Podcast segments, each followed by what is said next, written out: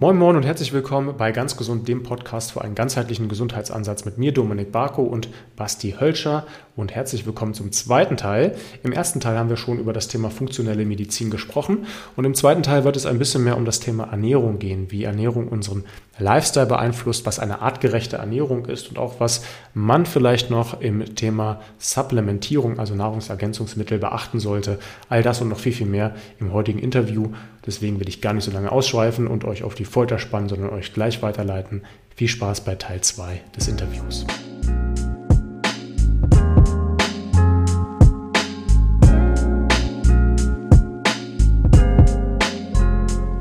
Eine, eine Komponente, die ich finde, die bei der ganzen, also die ganz oft viel zu kurz kommt. Also wenn man wirklich sich anschaut, ähm, also Mikronährstoffe, Makronährstoffe, ähm, Eisenaufnahme, ja, also so die Bioverfügbarkeit, also auch das verrückt, ja, die Bioverfügbarkeit in dem, also die Bioverfügbarkeit von Eisen in dem Steg ist ja auch nicht 100 Prozent, ja, also das wäre ja auch falsch zu denken, ich esse einen Steg und alles Eisen nehme ich daraus auch, das stimmt ja auch nicht, ne? also das heißt, die Bioverfügbarkeit vom Eisen in dem Steg ist äh, 20 Prozent, die in Spinat ist 1,7 Prozent, ja, also da bist du schon auch, also da kriegt man schon den Unterschied mit und dann muss ich natürlich auch die Menge an Spinat die ich dann essen muss, um meinen Eisenbedarf zu decken, also dann kriegt man auch von der Verdauung ein Problem und auch von der Logistik. Ja. Also es gibt ja dieses klassische vegane Argument, dass so ein Gorilla irgendwie größer und stärker ist als wir und nur Blätter isst. Wobei mittlerweile weiß man auch, dass die Affen alle auch jagen gehen zwischendurch mal ja, und sich doch ein bisschen Proteine holen. Der kaut aber acht Stunden am Tag grüne Blätter. Ja. Weiß nicht, wer so viel Zeit hat. Ja.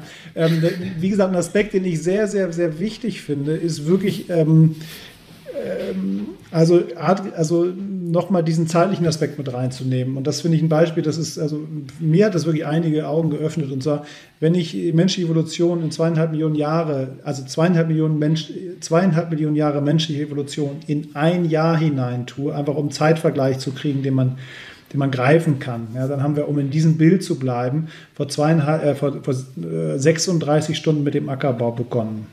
Mhm. Ja, und das muss man sich einfach auf der Zunge zergehen lassen. Also mit dem Ackerbau begonnen heißt auch nicht, da stand ein Mähdrescher und ein Getreidespeichersilo. Ja, also da, ja, und das war auch nicht weltweit, haben plötzlich alle Ackerbau gemacht, sondern da hat das Ganze angefangen. Ja, so, das heißt, die Zeit davor, also ne, 36 Stunden aus 365 Tagen, die Zeit davor waren wir Jäger und Sammler. Ja? Und mhm. ich glaube, jeder wird mir recht geben, äh, dass die optimale Ernährung ist regional und saisonal. Und wenn du dich regional und saisonal ernährst, dann gehst du zu deinem Bauern und sagst, Herr Müller, was, haben Sie, was hast du letzte Woche geerntet? Ja, und das machst du mal im November, im Dezember, im Januar, im Februar, im März und im April weiß ich nicht, ja, also äh, nicht zugekauft, ja, und dann und davon dann wirklich, also das muss man sich bewusst machen, also von dem, was du dann dort entweder erntest und das ist schon Ackerbau. Und vorher waren wir, also sind wir rumgelaufen, ja, von dem, was du in, in freier Wildbahn findest, wenn wir jetzt mal den Ackerbau ausklammern, das ist ja auch was evolutionsbiologisch extrem neu, also wirklich Neues. Also es ist was ganz, ganz Neues. Ja, ja also wir nehmen mal den Ackerbau weg und dann gehst du durch die, durch die Wälder und durch die Wildnis und versuchst mit dem, was du da sammelst, im Winter äh, deine Frau so satt zu kriegen, dass sie das Kind austrägt oder stillt oder eins austrägt und eins stillt und was auch immer und selber so viel Kraft und Energie zu kriegen, dass du das Wildschwein noch erlegst, weil ohne das Wildschwein ähm, ja und nach Hause schleppt, wird das halt nichts. Also wenn man nochmal diese historische Komponente mit dazu nimmt, ja, dann finde ich, wird nochmal viel deutlicher, ähm, dass diese Trends, die wir heutzutage haben mit vegetarischer und veganer Ernährung, sicherlich moralisch, also da, da muss man auch nochmal drüber diskutieren, aber ich kann das verstehen und nachempfinden und finde das grundsätzlich gut, die Motivation. Ja. Nur was das mit unserem Körper macht und dass unser Körper auf so eine Ernährung niemals vorbereitet war, das muss man einfach, also das finde ich, macht diese historische Komponente nochmal ganz schön klar. Total gut. Also ich liebe diese Evolutionsbiologie, weil man sich da so unglaublich viel herleiten kann, wenn man einfach mal drüber nachdenkt, was haben die Vorfahren gemacht, jetzt nicht, nicht Oma und Opa. Also selbst da kann man sich, glaube ich, schon vieles rausziehen. Aber was haben Ur-Ur-Uromas von Omas und Opas gemacht. Ja? Also was, was war da tatsächlich? Und was haben wir gemacht, als wir durch den Wald gestriffen sind? Und klar, äh, ich bin regelmäßig im Wald, ich weiß das inzwischen, da kannst du halt natürlich deine, deine Pilze sammeln irgendwo zu der Jahreszeit. Da hast du im Herbst nochmal deine, deine, deine Beeren sammeln können. Das war aber letztlich das einzige Obst. Da kannst du natürlich natürlich Klein, Kleingetier jagen. Da kannst du Kräuter, Kräuter essen und äh, die Kohlenhydrate kriegst du aus, aus Wurzeln mit Sicherheit, aber viel mehr, viel mehr ist da halt nicht vorhanden. Und das führt ja dann aber auch schon wieder zu einer Sache, die eigentlich schon wieder sehr nah dran ist an dem, was, was man so im Paleo hat, beziehungsweise was auch viele Wissenschaftler empfehlen. Also natürlich zu essen, ballaststoffreich zu essen, Kräuter und Wurzeln, die, die, die, die ähm, nicht, nicht so viel Zucker zu sich zu nehmen, was letztlich natürlich echt schwierig ist, wenn man halt keine Zuckerrüben anbaut oder halt irgendwelche äh, Bambusrohre weiterverarbeitet.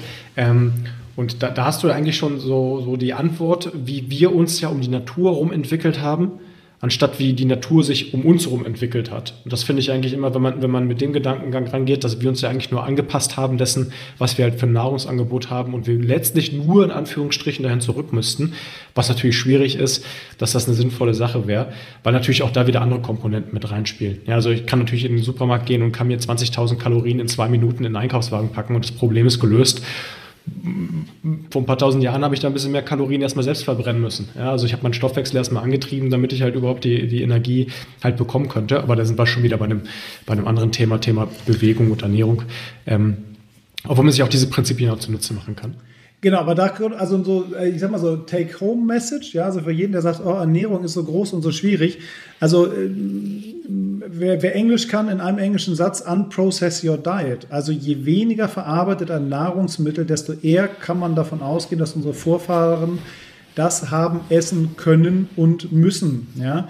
Und ähm, also mein Lieblingsbeispiel ist wirklich, du fliegst mit dem Flugzeug äh, nach Südamerika, musst im Amazonas-Delta notlanden. So ein Indiostamm füttert dich durch das heißt, die helfen dir, finden dich aber doof. Das heißt, du darfst nicht mit ans Feuer.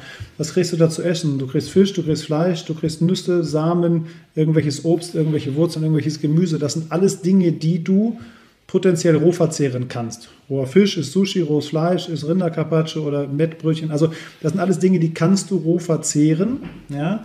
Wenn du jetzt sagst, nächstes Jahr in Südamerika war es nicht, fliegst nach Nordamerika, musst dann in, in so einem Getreidefeld notlanden. Ja?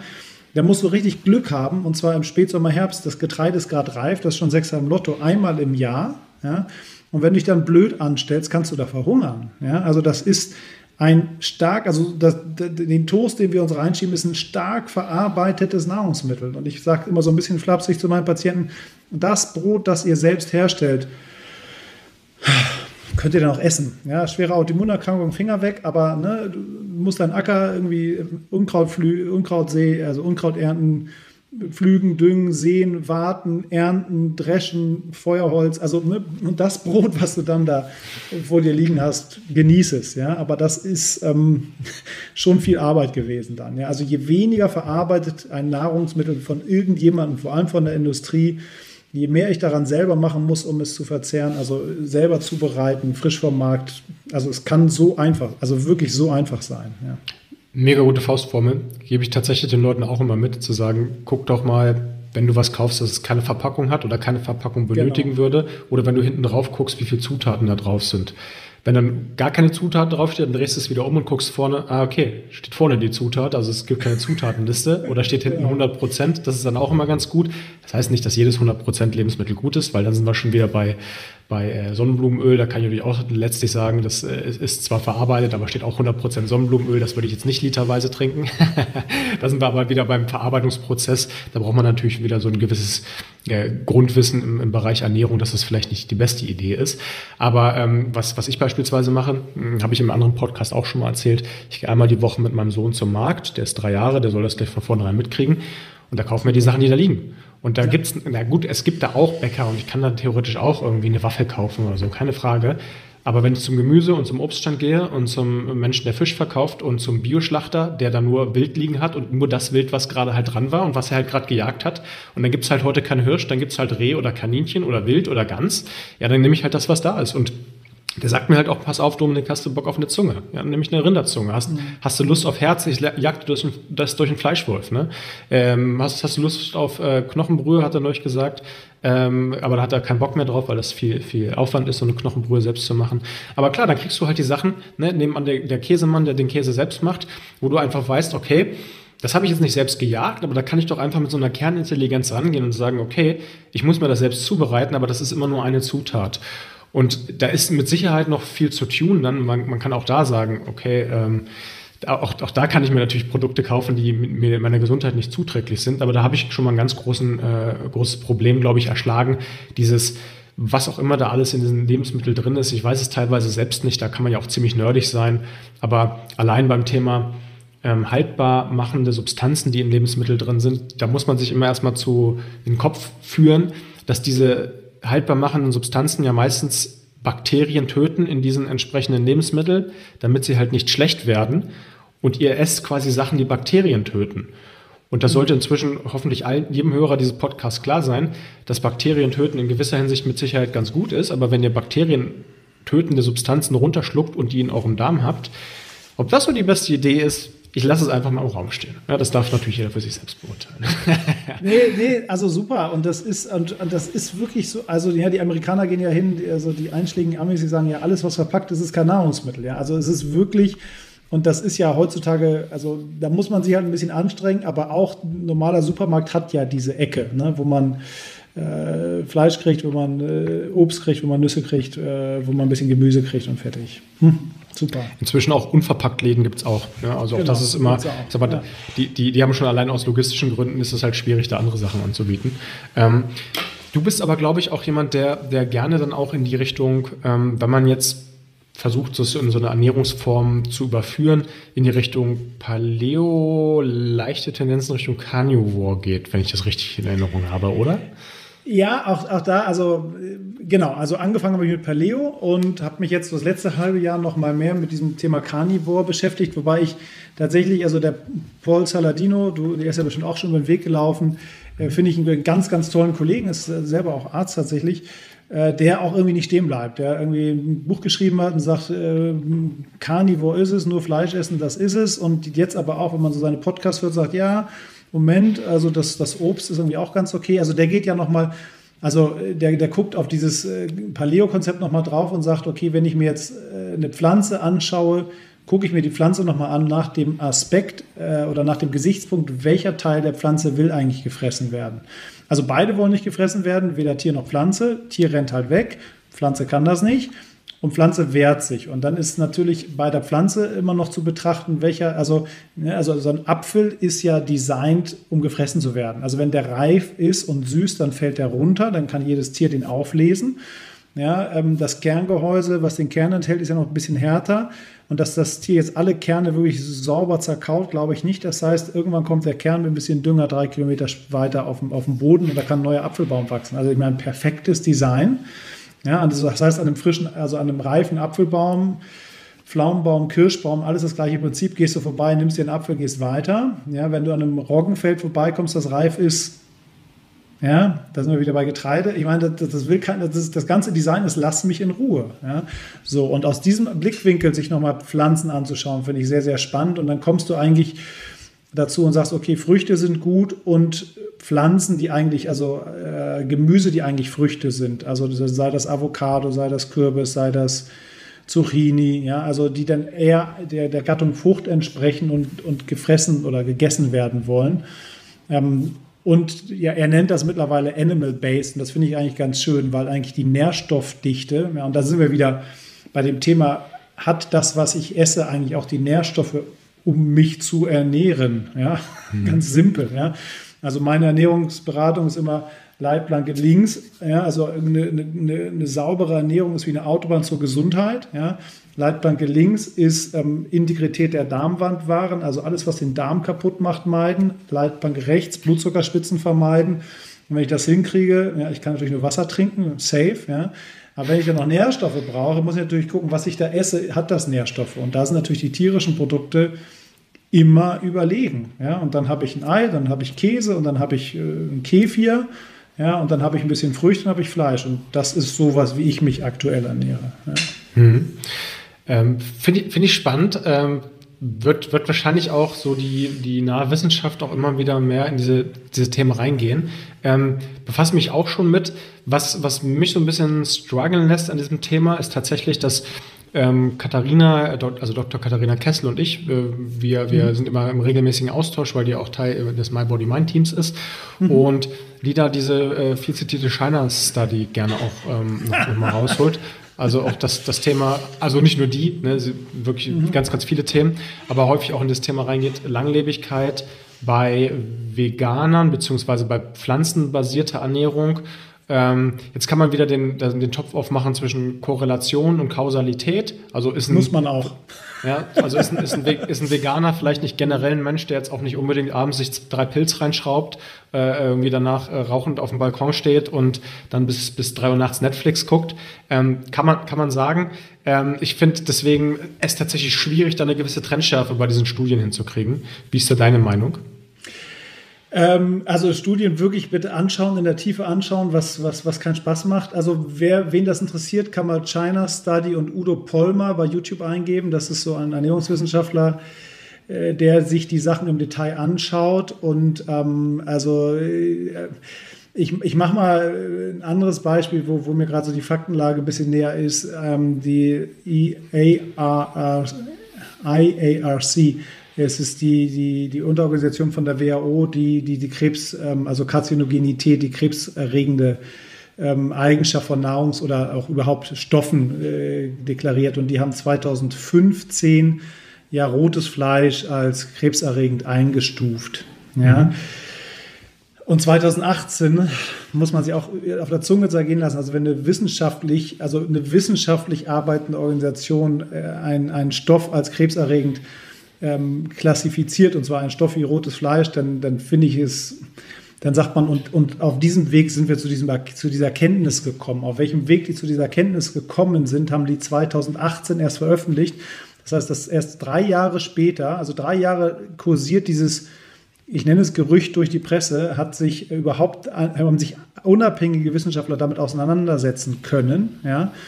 Und ähm, also wenn du da in die Tiefe guckst, dir wird schwindlig. Ähm, die haben 800 Studien ähm, ausgewählt, haben die gesagt. Die haben letztlich in die, also die haben, ich glaube, 14 Studien, ich glaube 20 Studien angeschaut. Da haben, davon haben 14 einen Zusammenhang zwischen rotem Fleischkonsum und Krebs gezeigt und nur eine Studie hat einen signifikanten Zusammenhang gezeigt. Und diese eine Studie haben die bei Seven Day Adventists in, in, in Kalifornien gemacht, so eine ganz spezielle Gruppe eine Gruppe, die eigentlich den Konsum von Fleisch untersagt. Und dann hast du dieses unhealthy User Bias. Ja? Das heißt, wenn du Fleischesser mit Vegetariern vergleichst und wir die Gesellschaft bombardieren mit Fleisch ist ungesund, die letzten 20 Jahre, dann sind die, die trotzdem Fleisch essen, immer auch die, die eher rauchen und noch viele andere Dinge tun, die nicht für die Gesundheit gut ist. Da hast du schon eine starke Verzerrung. Und da gibt es auch Meta-Analysen, die zeigen, die sind eigentlich gesundheitlich gleich auf. Ja? was schon un, also wo man sich so, man kann doch nicht sagen, wie können die denn gleich auf sein, ja, weil wir haben hier die ungesündere Gruppe und da die gesündere Gruppe und die gesündere Gruppe ist das böse Fleisch nicht. Die müssen ja überlegen sein, geht ja anders nicht. Und diese Seven Day Adventist, diese, diese Gruppe, die auch wirklich Fleisch wirklich sagt, das sollt ihr gar nicht essen, also die Leute, die dann in dieser tight net, also in dieser engen religiösen Gemeinschaft daraus ausbrechen, das ist auch nochmal eine spezielle Untergruppe von Menschen, ja, die vielleicht auch trinken und Alkohol äh, also Alkohol trinken und rauchen.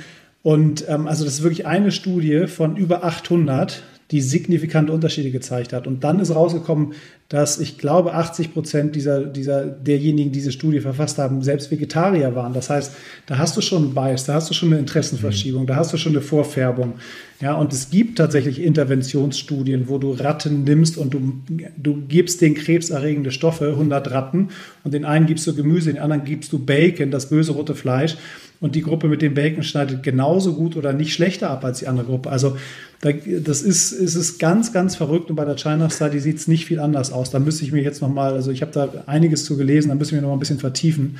Aber die, die Studienlage, also wenn du wirklich in die Tiefe da schaust, äh, ist das, wird einem schwindlig. Ja. Okay.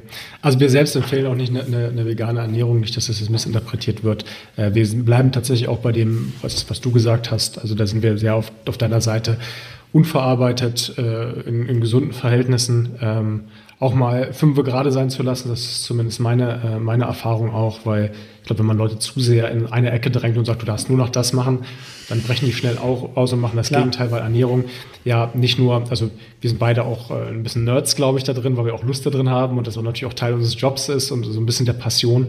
Aber viele Leute sehen natürlich auch Essen auch als äh, reine Leidenschaft an. Und da, wenn, wenn man denen dann sagt, hey, du darfst jetzt gar nichts mehr und am Ende dein Tiramisu darfst du nicht mehr essen, ne, dann muss man immer die Verhältnismäßigkeit mit Sicherheit wahren. Aber das, das wirst du wahrscheinlich äh, dreimal besser noch äh, von, von den vielen Patienten kennen als ich. Ähm, Aber äh, da, da noch mal ganz noch zwei, zwei kurze Dinge. Und zwar äh, ja. höre ich gerade äh, The Metabolic Approach to Cancer, auch ganz spannend, Nasha Winters. Ähm, also ein Grund, warum die tatsächlich ähm, auch, also da muss man auch unterscheiden zwischen rotem Fleisch und verarbeitetem rotem Fleisch. Ganz, ganz, ganz, ganz wichtig. Ja? Also das, was dir eine Wurstwarenfabrik ausspuckt, hat nichts mehr mit Fleisch zu tun. Ja? Ah, ja, Also das kann, das, das sind Welten. Ja? Also das kannst du überhaupt nicht vergleichen. Ja? Also die, die, die Wurstpelle ist meist Plastik und, ähm, und da geht die, also da gehen die, geht die WHO schon hin und sagt, okay, das Problem sind die Nitrate. Ja? Also das, was da so böse ist, sind die Nitrate. Jetzt wird es spannend. Nur 5% der Nitrate, die wir zu uns nehmen, kommen aus verarbeiteten Fleischprodukten. Jetzt halte ich fest, 75, äh, 75 bis 80 Prozent der Nitrate, die wir zu uns nehmen, kommen aus dem Gemüse, mhm. Dünger, konventionell angebautes Gemüse. Ja? Also auch so eine Empfehlung rauszugeben und zu sagen, äh, das ist krebserregend wegen der Nitrate. Und wenn du dir dann aber das große Bild anschaust und sagst, 5%, also verarbeitete Wurstprodukte aus der normalen Industrie und Fleischhaltung wegschmeißen, ja? nicht anfassen, nicht angucken. Aber wenn du dir dann anschaust, dass 5% der Nitrate kommen überhaupt auf diesem Weg zu uns und der andere von konventionell angebautem Gemüse, ja, also da muss man immer so ein bisschen die, die, die Gewichtung auch hinkriegen. Okay, sorry, das ja, war mir noch ein. Nee, das ist, das ist ein schöner Einwurf. Ich mag alle diese Beispiele. Das, äh, das, das finde ich immer super interessant und auch für die Zuhörer mit Sicherheit interessant, weil man da ja auch ein Gefühl dafür kriegt, okay, Fleisch ist dann nicht gleich Fleisch. Ne? Die, die, die Bulette, die ich unten aus dem Regal nehme, die irgendwie, wo, wo das Kilo dann letztlich 3,90 Euro kostet oder sowas, dann kann man auch wieder das gleiche Spiel machen, mal hinten drauf gucken, wie viel Fleisch ist da wirklich drin, erstens. Und zweitens, da kommen wir vielleicht noch zu einem Punkt, den ich, den ich persönlich sehr wichtig finde. Ich weiß nicht, wie du den siehst, obwohl, doch, ich glaube, ich weiß schon, wie du den siehst. ist dieses, das Thema halt Qualität. Ja, also eine, eine Erdbeere ist nicht, nicht gleich eine Erdbeere, eine Paprika ist nicht gleich eine Paprika und noch viel weniger ist halt ein, ein Rind gleich ein Rind. Ja, also es ist schon ein Unterschied, ob ich da ein hochgezüchtetes Rind habe, was den ganzen Tag mit Soja- und Weizenpellets irgendwie groß gefüttert wird, was mit äh, Antibiotika vollgestopft wird, damit es ja nicht krank wird. Ich weiß nicht, was man da noch macht. Ich bin kein ja, niemand, der in, in diesem Bereich tatsächlich irgendwo aktiv ist, aber man liest da wirklich sehr, sehr gruselige Sachen und da muss man sich einfach nur mal ein paar Tierreporte angucken, wie teilweise Rinder gehalten werden oder äh, noch schlimmer äh, Mastbetriebe von irgendwie Hähnchen. Da wird einem gruselig. Da ist man dann doch wieder beim ethischen Bereich mit Sicherheit dabei, aber letztlich natürlich auch beim gesundheitlichen Bereich, ähm, weil das erinnert mich immer an, an den Lachs aus dem Meer der den Omega-3-Anteil hat, weil er halt Algen ist und weil er die halt ver verwertet. Gut, beim Lachs haben wir wieder das Problem der Schwermetallbelastung, das haben wir uns ja letztlich selbst eingebrockt, aber das Prinzip lässt sich ja auf alles anwenden, dass die Tiere auch keine Perpetuum mobiles sind, die letztlich einfach irgendwelche gesunden Nährstoffe in ihrem Körper bilden, ohne halt auch die entsprechenden äh, Inputs zu haben. Also das, was reingeht, kann am Ende halt auch irgendwo rauskommen. Ähm, deswegen, was, was sagst du oder wie empfehlst du, in welcher Qualität Lebensmittel zu kaufen? Ähm, ich meine, mich da an ein interessantes Zitat von dir zu erinnern, was äh, ich tatsächlich auch mal übernommen habe zum Bereich Fleisch. Vielleicht kannst du dich dann noch erinnern, ohne dass du jetzt genau weißt, was ich sage. ja, höchstwahrscheinlich. Also ich meine, ganz grundsätzlich, bei, dann kommen wir ja, wenn man auf Qualität zu sprechen kommt, kommt man ja zum Thema Geld. Ähm, und dann gibt es ja die, die, die Frage, die man sich ja, die sich jeder selbst beantworten muss, ist, wie viel Geld spare ich, wenn ich äh, mir billige Nahrungsmittel kaufe? Ja? Ähm, ja, ähm, das heißt, natürlich, ich gehe einmal in Aldi, mache einen Wagen voll, gehe einmal in Biosupermarkt, mache einen Wagen voll. Natürlich ist dann ein Unterschied dann nachher. Ähm, aber wenn man das Ganze langfristig betrachtet, dann, dann kommt man hoffentlich zu einem anderen Schluss. So, ähm, genau, tierische Produkte ist ähm, äh, richtig. Also mein, mein, mein, äh, wenn ich meine Ernährungsberatung mache, sage ich meinen Patienten immer, es gibt drei Qualitätsstufen von tierischen Produkten, die ich esse wahrscheinlich spielst du darauf an. Und die schlechteste ist Bio. Ja, dann kriege ich immer, dann, dann, wachen ein paar wieder auf. und ähm, äh, hä, wieso? Bio ist doch die beste. Sage ich, nee, also, also von dem, was ich esse, ist Bio die schlechteste Qualität. Ähm, und ähm, dann kommen wir natürlich drauf, dass wir sagen, okay, was wäre denn dann die beste? Und die beste ist logischerweise wild. Ja? Und da sind wir letztlich, wenn man jetzt über Nachhaltigkeit spricht, ähm, äh, ich habe mal eine Zahl gehört von 800.000 Wildschweinen, die pro Jahr verklappt werden. Also wir haben, den Wolf tot gemacht, jetzt müssen wir das Wildschwein selbst tot machen, keiner isst es mehr. Ja? Das heißt also, das wild lebende Tier ist A, der Goldstandard der, der tierischen Ernährung für den Menschen. Ja, wir haben immer nur wild lebende Tiere essen können. Ähm, das heißt, das läuft da draußen rum, ja, das äh, frisst das, was ihm gerade vor die, äh, vor die Schnauze kommt. Ja. Also das heißt, äh, also Gras, ähm, ja, das äh, hat keine Angst auf dem Weg zum Schlachthof, das kriegt keine Antibiotika, keine Wachstumshormone, keine Impfung. Ja, äh, also ich meine, besser geht das nicht. Ja? Und wenn der Jäger das irgendwie gut drauf hat, dann fällt es tot um und das war's. Also auch humaner geht es nicht. Ja? Es gibt dann das Bindeglied zwischen, zwischen Wild und Bio ist dann die Weidehaltung und auch da gibt es Betriebe, wenn die die ganzjährige Weidehaltung garantieren, dann darf so ein Bauer da auf der Wiese seine Kuh erschießen. Ja, also besser geht es einfach nicht. Ja, das ist, also stressfreier kann so ein Tier nicht sterben und auch besser kann das nicht gehalten werden. Also wenn eine Kuh den ganzen Tag draußen auf der Weide ist und im Winter ein bisschen Gras zu, oder Heu zugefüttert kriegt. Ähm, bessere Nahrungsmittel gibt es dann nicht. Ja, und von daher, ähm, genau, also ist die Qualität unglaublich wichtig und das, was im konventionellen Betrieb verfüttert wird, das will man eigentlich gar nicht wissen. Man will es vor allem dann auch nicht essen. Ja, also das ist völlig klar. Ja. Ja, das ist, äh, da hast du schon wieder so vieles hingeworfen, wo, wo ich auch schon darauf eingehen kann. Also einmal äh, kostet ähm, eine Bioernährung mehr als eine normale. Klar, im ersten Blick schon. Jetzt kann man wieder Langzeit sagen, Langzeit wahrscheinlich ne, besser, weil du musst halt nicht deine Kosten in die Gesundheit ausgeben, du hast keine Langzeitprobleme. Und man muss ja auch ganz ehrlich sagen, ist ja nicht alles immer nur mit Geld aufzuwiegen, weil äh, am Ende hast du halt Probleme und das fühlt sich halt auch scheiße an. Und da kann man immer sagen, ja, okay, ich habe mhm. aber günstiger gelebt, aber man hat auch quasi erstens vielleicht im Nachgang sogar gar nicht mal mehr ausgegeben und zweitens geht es einem besser. Das ist ja auch immer so eine Sache. Ich würde vielleicht noch mal so was anderes mit anbringen. Ähm, was, was ich eigentlich ganz spannend finde, ist zumindest meine Beobachtung. Ähm, ist aber nur so eine gefühlte Tendenz. Aber wenn ich, wenn ich nährstoffreiche Lebensmittel mir kaufe und ähm, die verzehre, habe ich das Gefühl, dass mein Körper so eine gewisse Körperintelligenz hat und irgendwann nicht mehr weiter ist, wenn er das Gefühl hat, dass die Mikronährstoffe gedeckt sind. Äh, mhm. Habe ich tatsächlich auch, ich weiß gar nicht mehr wo, deswegen kann ich es nicht mehr direkt zitieren, von irgendjemand anderem mal gehört, dass er gesagt hat, wir achten nur auf die Makronährstoffe. Die mögen vielleicht bei einer Paprika bio genauso sein wie äh, im konventionellen Betrieb, aber die Mikronährstoffe sind deutlich höher. Und ähm, da glaube ich schon, dass wir vielleicht letztlich auch einfach weniger konsumieren müssen, um halt die gleiche Nährstoffdichte zu bekommen und deswegen auch weniger essen und dann auch weniger ausgeben müssen. Und ähm, gerade wenn ihr vielleicht auch, also auch im Super Bio-Supermarkt könnt ihr natürlich unglaublich viel Scheiße kaufen, das, da muss man auch ehrlich sein, nur weil da hinten, keine Ahnung, äh, Bio-Rübenzucker draufsteht oder äh, Bio-Kokosblütenzucker ist das jetzt noch lange kein gesunder Riegel, den euch da reinzerrt. Also da bitte auch ein bisschen mit Augen auf. Aber zumindest, wenn ihr mal auf den Markt geht, dann äh, substituiert ihr auch viele Produkte. Ja, aber dann habt ihr halt nicht mehr dieses äh, Konsumverhalten, dass ihr sagt, okay, jetzt nehme ich doch nochmal irgendwie das Toffifee mit, ich hoffe, das darf ich sagen, ohne dass es rausgeschnitten wird, und nehme mir den Schokoriegel mit, oder komm, jetzt gehe ich am Kühlregal vorbei und nehme nochmal eine Tiefkühlpizza mit.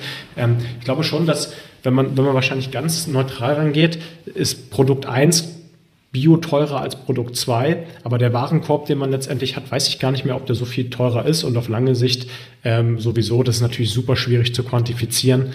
Ähm, ich komme ja ursprünglich aus der Wirtschaft, also ich versuche das immer statistisch so aufzuwiegen. Ähm, ist natürlich super schwierig, mh, so, sowas, sowas irgendwie zu quantifizieren, aber ich glaube, da tut man sich halt selbst keinen Gefallen, wenn man da am falschen Ende spart. Ich persönlich, das ist meine eigene Erfahrung, ich habe mich davon irgendwann wirklich einfach vollends getrennt, zu fragen, was kostet das?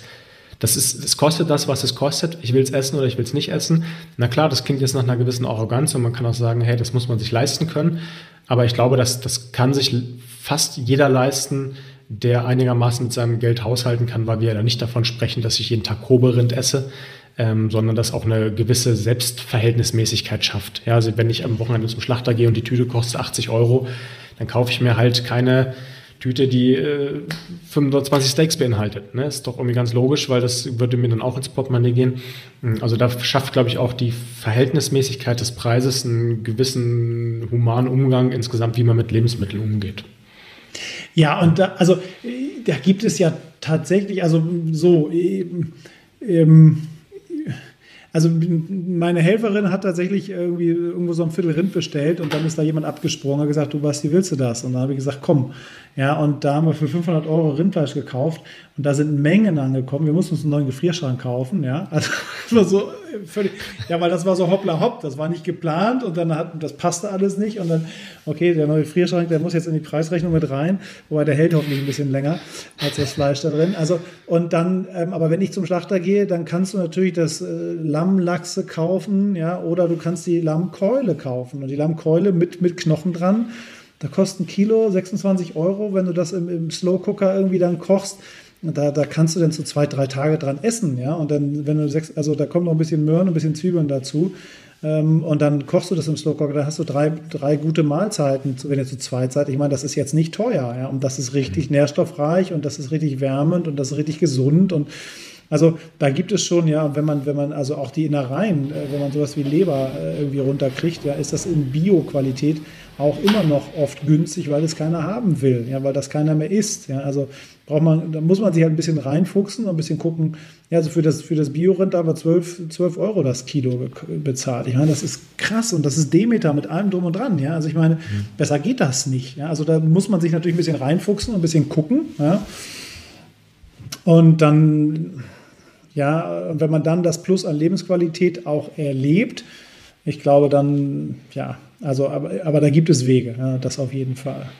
Bin ich vollends bei dir, habe ich auch im letzten Podcast erwähnt, deswegen hier nur ganz kurz. Ähm, ich habe Zunge und Herz gekauft, kostet 12 ja. Euro das Kilo. Und das ist ein äh, Bioschlachter, der, der lebt dafür, der würde nie im Leben irgendwas anderes außer das kaufen oder halt Weiderind. Ja, und äh, Zunge äh, ist tatsächlich super zart, habe ich heute erst wieder gegessen, äh, habe ich mir eingefroren, super lecker, Herz, QC drin, ich habe mir Hackfleisch draus gemacht, ich mache daraus ähm, äh, Burger Patties habe ich mir eingefroren. Ähm, schmeckt schmeckt man keinen Unterschied, auch wenn man es wenn man's nur weiß, schmeckt man vielleicht den Unterschied, aber ansonsten ist es halt äh, Muskelfleisch sehr, sehr, sehr lecker. Und wo kriegt man für 12 Euro Rindfleisch? Ne, ja, und das, das Ding ist ja auch, also wirklich das, ja, also dieses Nose to Tail, also das ganze Tieressen. Also ja. ähm, in Irland, also die äh, Literaturempfehlung Kate Shanahan, Deep Nutrition, Zellnahrung auf Deutsch, wunderschönes Buch. Die beschreibt tatsächlich, wie die in Irland, wenn die da eine Kuh geschlachtet haben, dann wurden die Knochen von, von einer Familie zur anderen weitergeben. Ja, die eine Familie hat die eine Nacht lang ausgekocht und hat die andere Familie die gekriegt, haben die die eine Nacht lang ausgekocht. Ja. Also ja, also wirklich auch dann sparsam mit der Ressource da umgehen und wirklich alles rausholen und den Rest kannst du noch in Mehl vermahlen und irgendwo hätte gesagt, ein Brot mitkneten, das geht ja jetzt nicht, aber ja, also wie auch immer zu dir nehmen, ja, weil das ja die ganzen Mineralien noch enthält. Ja. Also da, wie gesagt, wenn ich meine Rinderkraftbrühen früher gekocht habe, bin ich im Moment ein bisschen faul geworden, dann habe ich die Teil drei Tage gekocht und dann konnte ich so, so, so eine Rinderbeinscheibe mit der Hand zerdrücken. Ja, und dann hast du die Nährstoffe in der Brühe, logischerweise. Also ich meine, ne? Slow Cooker steht doch auf meiner To-Do-Liste. Das ist äh, spannendes Unterfangen, aber es ist natürlich auch eine, eine Zeitkomponente. Ja, du, ich habe einfach so eine, so eine Herdplatte, großer Topf drauf, so muss ein bisschen justieren und dann in der Garage köchelt das fertig. Also okay. günstiger. okay, geht auch.